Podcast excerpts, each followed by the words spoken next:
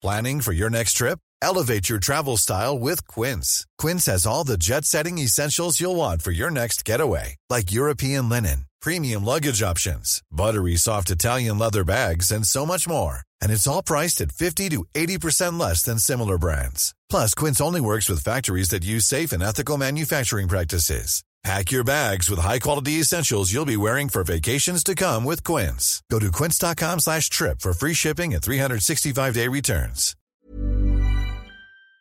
Salut, c'est Pascal. Cette semaine, je voulais vous parler d'un podcast que je produis qui s'appelle Double Face. C'est un nouveau podcast qui sort à partir d'aujourd'hui, dans lequel Aurélie et Inès reçoivent des duos. Et ces duos racontent chacun leur version d'une même histoire. Chaque semaine, on a une personne qui va raconter son point de vue sur une, une partie de leur histoire commune à ce duo. Et la semaine d'après, ce sera le deuxième point de vue. Et le tout, ça donne des, entretiens hyper intéressants sur, euh, sur euh, ce qui marque chacun euh, d'entre nous au moment d'une rencontre, au moment d'un événement commun ou, ou autre. C'est vraiment très très chouette, c'est euh, hyper intéressant. Aurélie et Inès sont des super intervieweuses et je vous mets cette semaine le premier épisode, mais euh, vous pouvez le découvrir sur son propre canal. Hein. Il y a le canal Double Face disponible dans toutes les applications où vous avez l'habitude d'écouter vos podcasts et on compte sur vous pour vous abonner et pour vous retrouver tous les jeudis. Allez, bonne écoute. Bonjour Inès. Bonjour Aurélie. Bienvenue dans Double Face, le podcast qui révèle les deux versions d'une même histoire des histoires d'amour, mais aussi des histoires d'amitié ou des histoires de famille parfois. Dans un premier épisode, l'invité nous raconte la relation de son point de vue. Et la semaine suivante, son partenaire vient compléter le récit. Si vous aimez ce podcast, laissez-nous 5 étoiles, un commentaire, partagez-le surtout autour de vous. Et abonnez-vous pour ne pas rater la suite de l'histoire. Bonjour Marco, merci d'être avec nous. On va parler aujourd'hui de ta relation avec Séverine.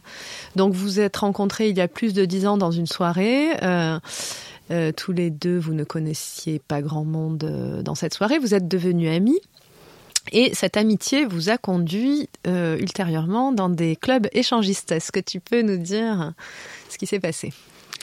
J'ai donc effectivement rencontré Séverine à l'occasion d'une soirée, un barbecue dans une cour en plein air. une amie que je venais de connaître sur Mythique, mais il n'y avait pas eu d'attirance euh, réciproque et donc on avait décidé de devenir amis. en tout cas, ça s'est passé comme ça. Et en arrivant à cette soirée, moi, je venais de, de m'installer à Paris depuis euh, moins d'un an et je connaissais pas grand monde. J'étais pas très euh, inséré dans la ville. J'étais plutôt euh, spectateur de, de, la ville plutôt qu'acteur. Et donc, j'avais envie quand même de euh, de m'insérer euh, un peu plus. J'étais frustré de, de voir euh, la capitale.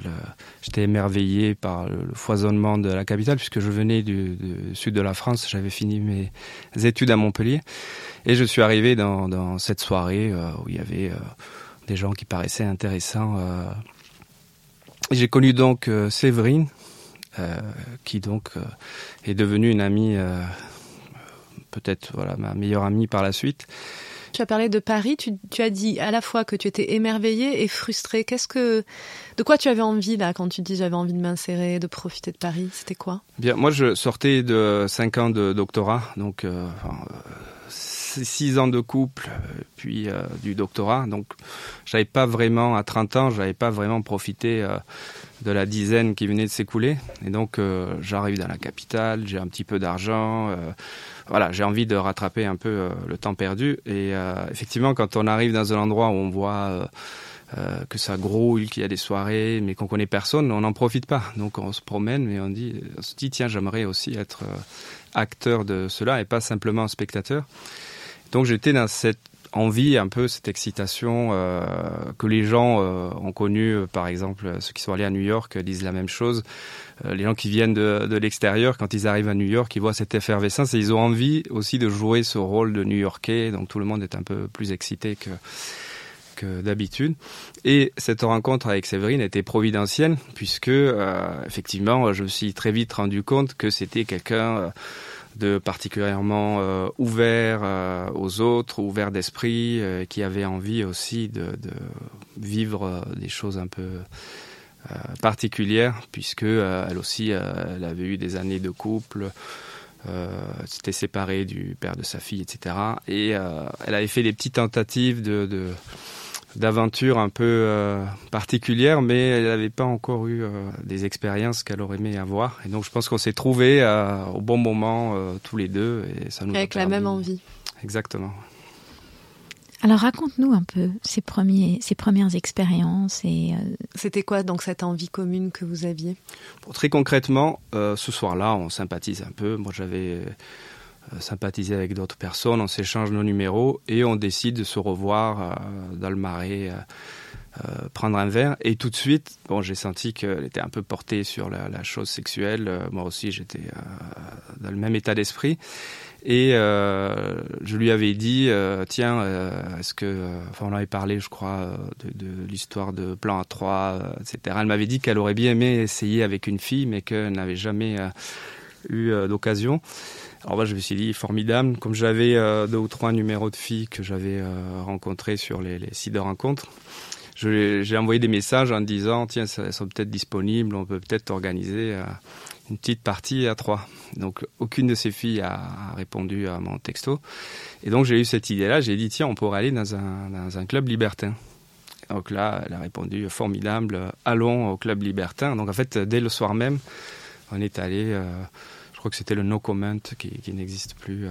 Donc dès le premier soir de notre rencontre, on est parti à un club libertaire. Toi, tu avais envie d'une expérience avec deux filles, donc tu avais aussi envie de Séverine alors? Alors non, justement, euh, la particularité euh, de notre relation, c'est que Séverine est une fille très séduisante, elle était, euh, elle était au summum de, de sa forme. elle l'est toujours d'ailleurs. euh, bah, selon le marché, euh, les règles du marché, euh, dont parle d'ailleurs Annie Ernaux des règles du marché dans son dernier roman que Séverine m'a offert. Ouais. Donc c'est pour ça que je me permets d'utiliser le terme de marché. voilà, elle était au sommet de, de, de, son pouvoir de séduction et aussi bien auprès des hommes que des femmes. Et moi, c'était pas du tout mon style. Donc, euh, dès le départ, euh, j'ai pas été attiré par elle dans euh, ce cadre-là. Pourquoi c'était pas ton style Pourquoi Séverine n'était pas ton style? Oh, ça c'est difficile de savoir pourquoi quelqu'un n'est pas ton style, mais voilà, j'ai jamais eu de, d'attirance physique pour elle. Donc je crois que pour elle déjà c'était aussi une nouveauté, parce que évidemment euh, tout homme normalement constitué, euh, quand il voit Séverine, il tombe sous son charme. Donc déjà avoir affaire à quelqu'un euh, qui non seulement est hétérosexuel, qui en plus n'est pas particulièrement repoussant, qui apparemment est très porté sur la chose et qui n'est pas intéressé par elle de ce côté-là, pour elle, il y avait un espèce de, mystère qui effectivement était aussi attirant. Donc je crois que ça, ça a créé quelque chose de, de particulier de, son côté à elle, euh, par le fait que moi, j'étais pas du tout intéressé par elle. Euh, Mais quelque part, elle te permettait de d'avoir accès aux femmes ah oui, que tu désirais. Oui. Alors vas-y, raconte. Donc vous allez dans ce club On va dans ce club. Alors elle m'avait raconté, euh, moi je n'avais jamais été avant. elle, elle m'avait raconté y avoir été, mais que ça s'était pas très bien passé parce qu'elle a été avec Nex mais qui était très mal à l'aise et qui donc n'allait pas vers les gens. Donc il s'est rien passé. Alors que moi, j'étais très à l'aise, j'avais compris tout de suite comment ça fonctionnait. Donc j'ai dit, ben, tiens, euh, on va voir, euh, euh, choisissons un couple qui nous plaît, et puis dès qu'on se met d'accord, moi j'allais faire les démarches qu'il fallait. Et puis évidemment, comme Séverine plaît autant aux hommes qu'aux femmes, ben, les gens étaient ravis à tous les coups. Et du coup, bah, voilà, on avait eu euh, quelques, quelques aventures. Tu dis j'ai fait les démarches qu'il fallait. Elles impliquent quoi ces démarches? Alors, Un club échangiste, il y a deux, il y a deux qui phases. Ne pas, hein. on, fait le, on fait le, tuto là pour les. bon, il y, a, il y, a, plein de cas de figure. Je ne connais pas tous, mais en gros, il y a deux phases. Il y a la phase où on, qui ressemble à une boîte de nuit euh, classique, c'est-à-dire on mm. va voir une personne. Euh, et puis bonjour, ça va, etc. On essaye de, de lier euh, une conversation. Puis si on voit que le, le, feeling passe, hmm. euh, la différence avec une boîte de nuit euh, classique où éventuellement on va s'embrasser, etc. Là, il y a des, euh, il y a des backrooms, c'est-à-dire des, des, des, salles un peu derrière la, la, piste de danse, dans lesquelles on peut aller faire ce qu'on veut si on le souhaite. Donc, le premier cas de figure, c'est celui où on s'approche d'un couple, on discute avec eux, etc. Et puis si on voit que le courant passe, on leur propose d'aller dans le backroom. Dans le backroom, il y a aussi des endroits un peu mélangistes, on va dire, où euh, c'est plus euh, des gens qui euh, font des choses de manière plus spontanée, sans avoir discuté avant, et sans qu'il y ait un échange entre deux couples. Là, il y a des individus qui passent, et puis voilà, c'est plus, il y a plus de spontanéité. Voilà. Donc les, les, démarches consistaient à aller voir ce couple-là et négocier le fait d'aller ou pas. Mais alors comment ça se passe une négo comme ça? Qu'est-ce que tu dis? Comment Tu parles à l'homme ou à la femme? Ou aux deux Comment ça se bah, passe Aux deux, oui. Après, ça dépend euh, de qui est un peu le leader. Euh, souvent, il y en a un qui se met en avant. Bon, on arrive, on dit bonsoir, euh, ça se passe bien. voilà, on fait les présentations. Puis, on sent tout de suite, puisque les gens savent très bien pourquoi on est là. Mm. Et donc, on te fait comprendre gentiment qu'on est intéressé ou pas, etc. Mm. Et puis, enfin, les choses se font de manière assez naturelle, puisqu'il y a des codes. Euh, qui font que euh, Et vous choisissiez en fonction de la femme, n'est-ce pas, puisque c'était ça votre recherche Absolument. Euh, Séverine, ayant effectivement un succès très important avec les hommes, étant sortant, il y a un grand réseau pour se procurer des hommes, c'était pas du tout un problème. Par contre, elle avait cette envie de, coucher avec des femmes, et ça, elle n'avait pas à l'époque, elle n'avait pas encore eu ni l'occasion, ni, ni euh, elle se sentait pas d'aller euh, draguer des femmes et donc elle c'était ça qui l'intéressait donc effectivement c'était le choix se porter sur euh, sur une fille qui nous plaise tous les deux. Et donc elle, elle ça lui permettait d'avoir une relation avec une femme. Et toi après tu les regardais qu'est-ce que qu'est-ce que tu voulais toi? Tu moi c'était la fille qui m'intéressait. Donc il y avait aussi une norme après je sais pas si c'est toujours le cas selon laquelle les filles commençaient. D'accord. Hmm pendant ce temps, les garçons, euh, soit ils, regardaient, soit ils bavardaient entre eux. Il y a, des relations entre hommes sexuelles? Ça doit sans doute euh, se produire, oui, pour ceux qui veulent. moi, je n'ai pas vu. Tu n'en as pas vu Tu voulais, toi? Non, moi, je suis pas du tout euh, intéressé. C'était pas ça? Non. D'accord. Donc les filles commencent. Puis quand elles ont terminé, chaque garçon va avec l'autre fille. Donc finalement, tu n'avais pas un plan à trois? Ah non, non, pas du tout. D'accord. Mais surtout que moi, j'ai un peu de mal, euh, j'ai besoin de me concentrer sur une personne et dès lors que, déjà, même s'ils sont très près, je ne suis pas concentré, ça fonctionne pas. Donc, je, moi, mon idéal, c'était qu'on s'éloigne même, euh, que chacun. Euh, Mais quand tu dis quand elles ont fini, c'est-à-dire quoi? Qu'elles ont joui? Qu'elles ont... Comment on sait que c'est fini? Bah, Quand elles se lèvent et. D'accord. voilà. c'est elles qui décident quand elles ont fini. Tu allais dans un club échangiste, mais tu cherchais pas la pluralité, en fait. Tu voulais une relation avec une femme. Oui. Et donc, pourquoi, pourquoi avec Séverine et pourquoi un club échangiste alors? Si tu voulais une relation avec une femme Qu'est-ce qu'il y avait de différent? Bah déjà parce que en dehors de ça, c'est très compliqué. Et puis il y a un avantage euh, dans les clubs échangistes, c'est que euh, voilà, il y, a ce côté euh, direct et sans engagement. C'est-à-dire que dans le cas classique, bon, une fille, il faut la draguer, etc. Ça prend souvent, en tout cas dans mon cas, c'est chronophage. non, mais surtout que au moment où on arrive à, à, à ses fins, on va dire, bah, la fille n'a pas forcément envie euh, que ce soit un seul soir, donc ça engendre euh, des problèmes divers et variés. Euh, il faut trouver quelqu'un qui ait les mêmes envies. Là, c'est très simple. On couche ensemble, chacun repart chez soi. Enfin, il n'y a, aucun engagement. donc, il n'y a pas les problèmes d'avant et après. On est d'accord sur le fait qu'on va s'amuser pendant une heure et terminer. Qu'est-ce qui t'ennuie dans l'engagement? Qu'est-ce que pourquoi tu voulais des trucs sans engagement? Parce que moi, je ne suis pas très intéressé par les engagements amoureux en général. Euh. Enfin, surtout à ce moment-là, on a envie une de peine découvrir. De cœur? euh, bah, tout le monde a eu des peines de cœur, hein, j'imagine. Tu as été amoureux, tu as souffert? Comme tout le monde, mais moi j'étais plutôt euh, gâté de ce côté-là, donc par rapport à ce que j'observe autour de moi, j'ai plutôt eu de la chance. en tout cas, à ce moment-là, tu voulais pas d'engagement? Non, non, mais j'arrive à Paris, euh, je suis là pour découvrir la, ville. Euh, encore une fois, après euh, six ans de couple, cinq ans de doctorat avec une partie commune entre le couple et le doctorat, donc j'avais vraiment pas vécu de jeunesse, puis j'avais pas beaucoup de moyens financiers. Donc voilà, la, la, période entre 20 et 30 ans, qui est celle pendant laquelle la plupart des gens explorent euh, ce genre de choses avant de euh, se calmer un peu. moi, ça commençait là. Donc, euh, il s'agissait pas quand même de tout foutre en l'air tout de suite. Quoi. Tu voulais profiter. Il faut y profiter un peu. Donc, tu pouvais, dans, ce, dans ces clubs, euh, avoir une relation sans engagement. Et qu'est-ce que t'apportait la présence de Séverine? Qu'est-ce qu'il y avait de particulier? Déjà, c'était marrant parce qu'on était à deux. Il y avait quand même, alors elle, euh, avec son, son sa vision euh, de- de- de- d'anthropologue, quand on discutait avec des gens, souvent il y avait des discussions dans le fumoir qui, qui étaient euh, géniales. On, on se disait euh, tous les deux, si on avait des caméras, là, on aurait des, on aurait des, des- des histoires extraordinaires. Donc il y avait ce côté, on se marre, on discute avec les gens.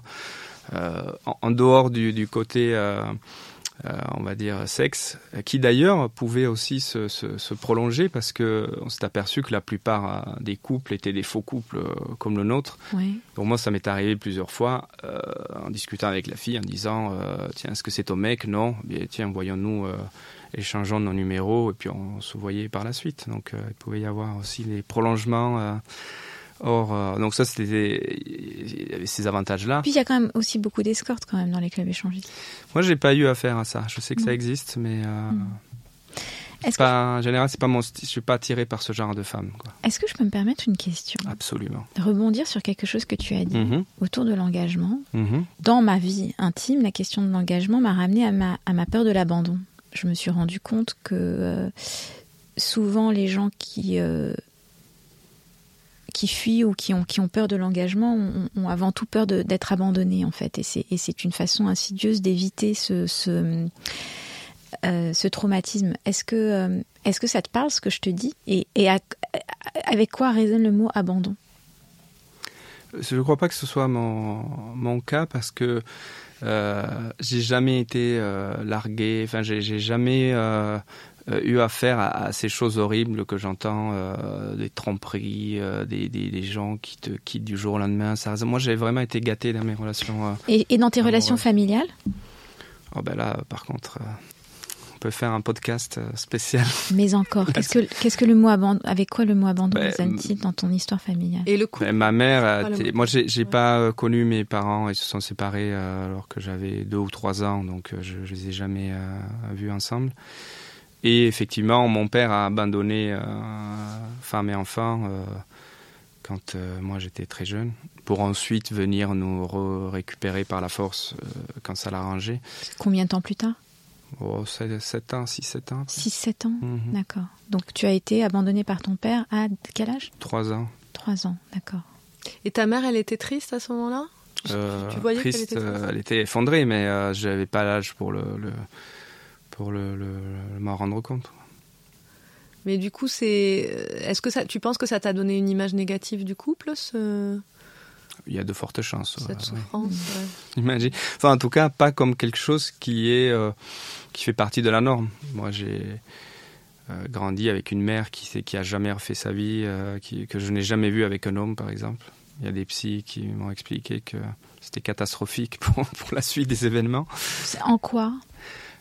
J'ai lu ça dans un bouquin qui s'appelle L'amour euh, euh, peut-il être heureux C'est un psy canadien dont j'ai plus le nom en tête, mais qui expliquait qu'à partir du moment où, tu n'as jamais euh, euh, vu ta mère avec un homme, il y a, il y a quelque chose qui, qui ne se fait pas euh, dans la construction euh, psychique et qui fait qu'après tu peux plus t'engager euh, avec Pour un une homme femme. pour une femme? Pardon pour, Pour Oui, oui, homme là c'est euh, un homme vis-à-vis de sa mère. Parce que dans, dans ce bouquin, il y avait tous les cas de figure. Il y avait les relations euh, père-fils, père-fille, et puis mère-fils, mère-fille.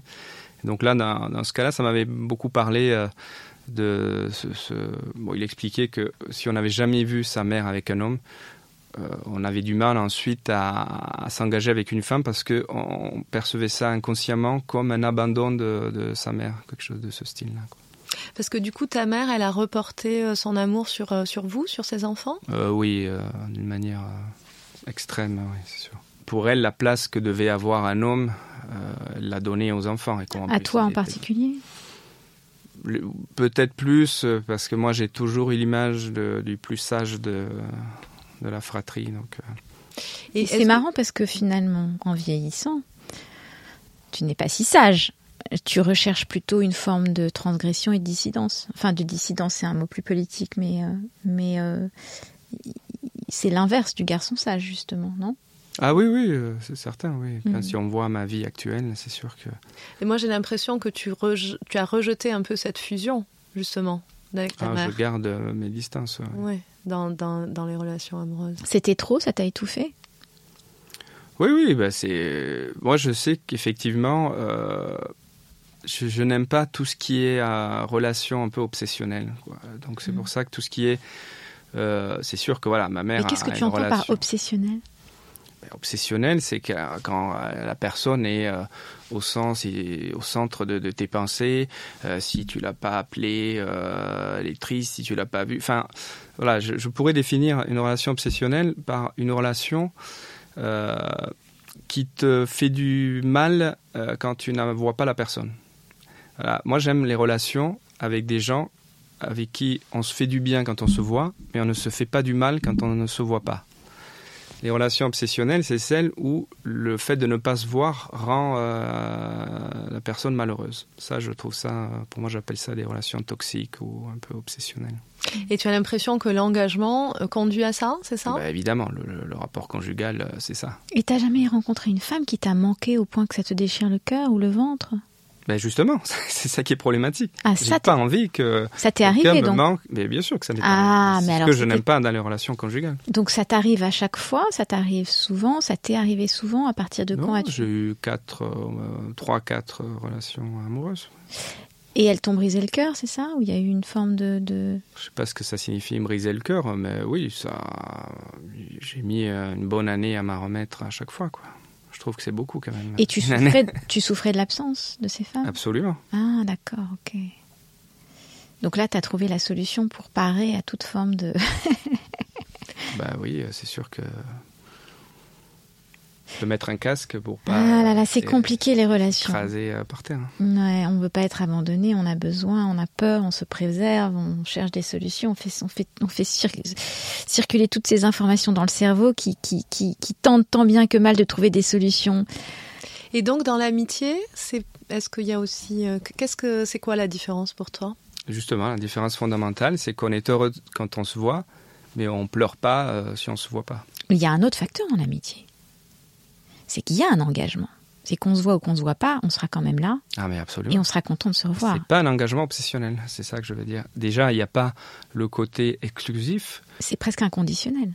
Ah, mais justement, mais en fait, les deux avantages, c'est que, un, l'amitié n'est pas exclusive, là où, euh, hors exception de polyamour, etc., mais même quand on va fouiller les gens qui pratiquent le polyamour, euh, Mm. il y en a toujours un qui n'est pas d'accord, qui souffre, etc.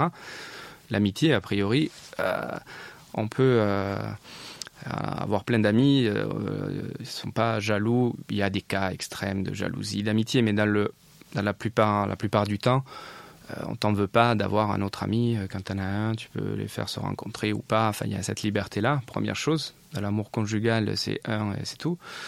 Euh, il y a le fait qu'on se voit quand on veut, certes. Euh, Il faut faire un petit peu d'effort euh, si on veut avoir un ami. Il y a des engagements à avoir, euh, se donner des nouvelles, se voir, aider l'autre, écouter l'autre, essayer de le voir le plus possible. Mais ce sont des engagements, encore une fois, qui, pour moi, sont tout à fait plus supportables que les, engagements conjugaux.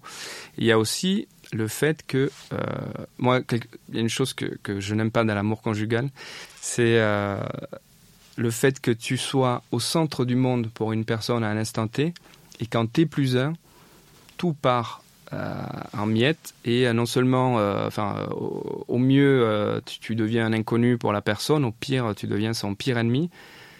Alors que trois jours après, c'était mon chéri, mon doudou, mon cœur. Trois etc. jours avant. Trois jours avant. Euh, lapsus. Ouais. toi, après. toi, tu resterais euh, en contact avec tes ex si. euh, Tu Ah aimerais, bah, tu ah bah, moi, oui, je, je suis en contact avec toutes celles qui veulent. D'accord. Qu'est-ce que Séverine, pour en revenir à votre relation, qu'est-ce que Séverine t'a fait découvrir des femmes que tu ignorais? Et qu'est-ce que ta relation avec Séverine t'a fait découvrir sur les femmes? Je sais pas si euh, en particulier. Moi, j'ai beaucoup, euh, j'ai j'ai toujours fréquenté plus de filles que de, de garçons. Mhm. C'est en train un peu de, de se rééquilibrer euh, depuis quelques années, mais euh, j'ai toujours eu euh, beaucoup d'amis euh, femmes. Euh, Séverine, ce qui, il y a une particularité dans notre relation, c'est qu'on s'est beaucoup vu. En fait, euh, je veux dire, pendant dix ans peut-être, elle venait dîner au moins une fois par semaine chez moi. Euh, j'ai connu tous ses compagnons. Euh, J'étais ami avec eux. Elle m'a présenté. Et eux, ça les dérangeait amis. pas que qu'ils savaient de tout ce qui s'était passé entre vous et tout votre passé libertin Euh, oui, oui. Bon, en plus, euh, oui, moi j'aurais préféré qu'elle n'en parle pas, mais elle, euh, elle prenait un malin plaisir à torturer euh, ses, ses- ses compagnons, donc euh, tout ce qu'elle pouvait faire pour les torturer, et notamment balancer ce genre d'informations, ça me faisait rire. Donc moi, ça me mettait plutôt mal à l'aise en face d'eux, mais non, non, elle, elle racontait tout ça. Bon, j'ai plutôt eu la côte en général avec, euh, avec tous ses compagnons euh, des dix dernières années. Elle nous a parlé de, je, je crois que tu l'as dit aussi, qu'elle avait un tempérament dominant. Ouais. Est-ce que dans votre amitié, il y a un, un qui domine l'autre ou comment Non, comment absolument pas. Elle est votre amitié? Non, non, je... Comment tu peux la définir? Bah, Justement, il n'y a pas du tout de, de rapport de force, de domination, ça se joue pas du tout euh, là-dessus. Euh, elle m'a beaucoup apporté euh, en termes de réseau, parce qu'elle a beaucoup d'amis, elle est très sociable, elle m'a présenté énormément de, personnes de, de grande qualité, des écrivains, des artistes, euh, avec qui euh, après moi euh, j'ai noué des liens d'amitié. Donc c'est vrai que ses amis en général, voilà, ça, se passe assez bien.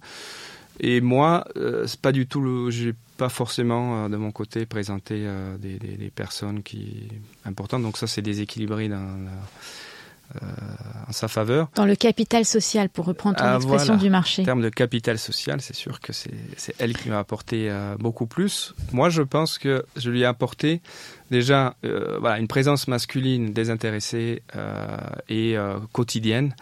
Et puis aussi, comme elle, elle navigue dans un milieu très à gauche, progressiste, etc. Moi, je suis un peu l'avocat du diable, donc celui, l'unique personne qui va tenir un discours qui n'est pas le discours que lui tiennent tous ses amis. Mais Donc, en résumé, il dit quoi ce discours? Pardon? En résumé, il dit quoi ce discours? Le quel tien. discours Ben, Moi, je suis contre euh, tout ce qui est dogme. Donc, euh, à partir du moment où je suis face à quelqu'un euh, de dogmatique, je suis forcément en opposition. Donc, si je, quel que soit, moi, je me considère comme neutre idéologiquement. Donc, qui que j'ai en face de moi, euh, j'aurais tendance à déconstruire, puisque c'est le terme à la, à la mode. euh, Mhm. ses croyances, ses raisonnements, euh, etc. Donc c'est un peu un jeu, tu vois, entre nous de, de, de discuter. Donc elle, ça lui permet d'avoir quelqu'un qui systématiquement euh, démonte les, les, les, les raisonnements euh, dominants, etc. Donc, Et qu'est-ce que ça a changé dans ta sexualité alors, toutes ces expériences? Et dans ton, la vision que tu as de toi-même, ça t'a donné de la confiance en toi? Ça t'a.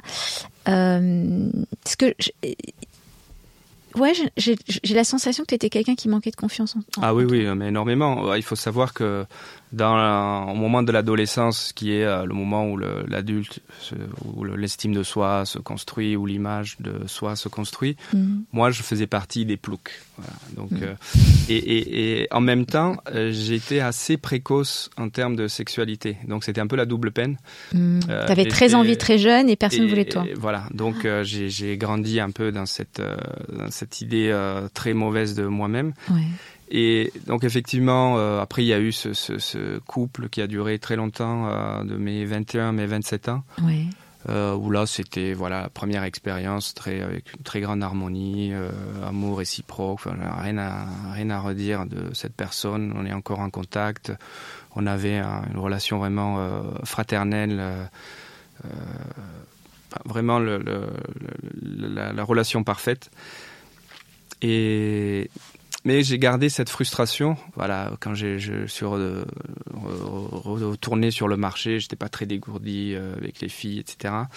Et donc, voilà, j'ai amené avec moi une espèce de bagage de, de frustration euh, qu'il a fallu un peu. euh, euh, voilà, il y avait un gouffre d'ego. Et tu t'en es affranchi Alors, ça y est, je crois que depuis ma dernière histoire d'amour, ouais, j'ai réussi à, à- j'ai senti que ça y est, j'avais passé un cap, que j'avais plus rien à me prouver de ce côté-là et qu'il a fallu une bonne dizaine d'années. Et est-ce que justement dans les clubs échangistes, ça t'a permis de satisfaire euh, cette frustration, enfin de la combler euh? Alors non, parce que le principe, bon, même si il y a quand même une démarche de séduction.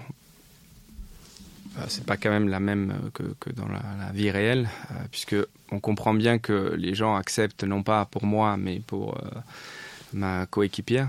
Pour Séverine. Tu as toujours eu ce sentiment? Ah oui, bien sûr. Ah. Mais je, d'ailleurs, c'est pas un sentiment puisque je suis retourné après avec d'autres filles en club. Et là, j'ai vu la différence radicale euh, de pouvoir de séduction. Euh, Des autres femmes. Ah oui. Ça marchait pas aussi bien. Ah non, c'était plus le même, euh, plus le même standing là avec d'autres. Donc, on voit bien que c'est. Ah donc toi, tu as continué avec d'autres partenaires. Ah oui, oui, j'ai continué. Oui, oui. Hmm. Donc après, tu avais accès à des femmes grâce à la présence de Séverine. Ah mais complètement. du coup, ça te satisfaisait pas totalement parce que c'était pas vraiment toi qu'elles avaient choisi, c'est ça? Non, non, c'est pas ça. Après c'est euh, bon, disons ça ça ne remplit pas euh, la frustration euh, que je pouvais avoir euh, de la même manière que pouvait le faire euh, la même rencontre tout seul. Mais on pouvait comp compenser cette chose là par l'acte lui-même et, essayer on s'aperçoit quand même si on est en train de donner du plaisir ou pas à la femme en question et aussi euh, les cas où euh, effectivement euh, après on s'est échangé les numéros, on s'est revu. Donc là, on revenait dans un cas de figure plus classique en termes de avantages, en termes d'ego. Voilà. Est-ce que tu peux nous décrire les femmes qui t'attiraient dans ces clubs que tu ça c'est j'ai du mal à moi si si j'ai un si je pouvais décrire un peu ce qui me plaît chez une femme c'est le fait qu'elle soit pas vulgaire je, suis pas du tout attiré par le, les filles vulgaires trop. Euh, enfin voilà, le genre escorte, euh, si, si on peut imaginer ça, talons hauts, euh, maquillage. Enfin, je n'aime pas la vulgarité. Euh, J'aime bien, en général, les filles qui font fissage. Voilà. Fissage. Si pouvait, voilà. Donc le, le fantasme, c'est dévergonder Une des fissage, d'accord. Il y a quand même un truc. Il y, a, il y a quand même un truc drôlement incestueux dans cette affaire parce que c'est ta coépitière, c'est ta sœur, vous avez des rapports fraternels. En même temps, tu aimes les enfants sages. Enfin, c'est c'est il y a tout un truc. Est-ce que vous avez une relation euh, pas dit sexuelle? sage. Non, les, les filles sages. que... Mais c'est des filles, pas des femmes, tu dis. Oui, ouais. oui. Est-ce que vous avez une relation sexuelle avec Séverine alors c'est arrivé une fois et le, le terme euh, incestueux euh, tombe à point parce que moi c'est comme ça que je l'ai vécu. Euh, c'est arrivé une fois. Alors elle, je sais pas parce que quand elle justement quand elle essaye de, de, de faire du mal à ses compagnons, elle dit toujours qu'on a couché ensemble deux ou trois fois. Alors à moins que je les ai refoulés les deux autres, moi j'ai le souvenir que, que d'une fois que je regrette énormément parce que ça n'aurait pas dû se, se, se produire et, et qui m'a laissé euh, vraiment une sensation de dégoût euh, et pourquoi que je regrette. Ça n'avait pas lieu d'être et, et voilà, tu as eu vraiment... peur de la perdre là? Tu as eu peur de, de, d'entacher ah non, votre pas du tout. C'était hors sujet quoi. Vraiment, j'ai, Mhm. j'ai trouvé ça incestueux quoi. Voilà, pour moi, on avait un, on n'était pas du tout euh, à cet endroit-là quoi. Merci pour ton témoignage. On a une dernière question qu'on pose d'ailleurs à tous les gens qui viennent. Pourquoi as-tu accepté de témoigner aujourd'hui et qu'est-ce que tu aimerais qu'il se, qu'il se dégage de ton témoignage? Euh, J'ai accepté parce que je suis bavard et que je suis narcissique et j'aime bien euh, que ma personne euh, soit puisse s'exprimer. J'écris des, des romans par ailleurs, donc on peut comprendre que j'aime bien raconter des histoires aux, aux gens. Et si on peut toujours imaginer que quelqu'un euh, euh, ait ressenti les mêmes choses et euh, se soit posé des questions, se trouve anormal, euh, ou des gens se disent euh, l'amitié homme-femme c'est pas possible, c'est quelque chose qu'on entend souvent, à moins qu'il y en ait un, à moins qu'il y ait une différence esthétique entre les deux, à moins qu'il y en ait un qui a des problèmes. Moi, ce que je voudrais dire, c'est que c'est tout à fait normal. Que moi, en tout cas, j'ai toujours eu des, des amis femmes. Euh, j'ai toujours préféré être entouré de femmes que que d'hommes, et ça peut se faire tout à fait euh, sans qu'il y ait de, de, euh, de problème. Et c'est très beau. Moi, je trouve que c'est une amitié qui est très riche parce que justement, on est face à une personne de l'autre sexe qui peut se livrer totalement. Euh, qui te raconte, moi Séverine me dit je préfère raconter mes histoires à toi qu'à mes copines parce que je me sens plus libre, il n'y a pas de jugement, euh, j'aurai euh, une vision d'homme alors que mes copines, il y a tout un, un corpus théorique derrière, etc. Mmh. Oui, de Donc, projection aussi et d'identification. Voilà, souvent. et donc c'est une richesse qu'on ne retrouve pas euh, dans d'autres types de relations, en tout Mhm. cas ce qui me Et concerne. réciproquement, elle t'apporte une vision féminine. C'est ça Ah oui, oui, Oui. bah, enfin elle, en général, oui, bah, je- c'est sûr que je comprends beaucoup plus, euh, enfin j'ai compris beaucoup plus euh, la, la psychologie féminine avec les amis, puisque là elle s'ouvre. Moi en plus, je suis le réceptacle depuis des années euh, de toutes les histoires de cœur euh, de mes amis, donc je, je peux en écrire trois encyclopédies. Mm. du coup, je- j'ai une connaissance euh, approfondie de ces choses-là grâce à, à mes amis femmes, que les garçons qui ne s'intéressent qu'aux fi- aux filles que euh, dans un- une relation de séduction ne, ne comprendront jamais parce qu'ils n'auront pas cette vision approfondie. Merci Marco. Merci beaucoup, Marco. Je vous en prie. Merci à vous. Et voilà, maintenant vous vous demandez peut-être comment l'autre a vécu cette même histoire. Alors rendez-vous jeudi prochain ici et abonnez-vous pour ne pas rater l'épisode. Si ça vous a plu, laissez un commentaire ou 5 étoiles dans votre appli de podcast. Hi, I'm Daniel, founder of Pretty Litter. Did you know cats tend to hide symptoms of sickness and pain? I learned this the hard way after losing my cat, Gingy. So I created Pretty Litter, a health monitoring litter that helps detect early signs of illness by changing colors, saving you money and potentially your cat's life. Pretty Litter is veterinarian developed, and it's the easiest way to keep tabs on your fur baby's health right at home. Go to prettylitter.com and use code ACAST for 20% off your first order and a free cat toy. Terms and conditions apply. See site for details.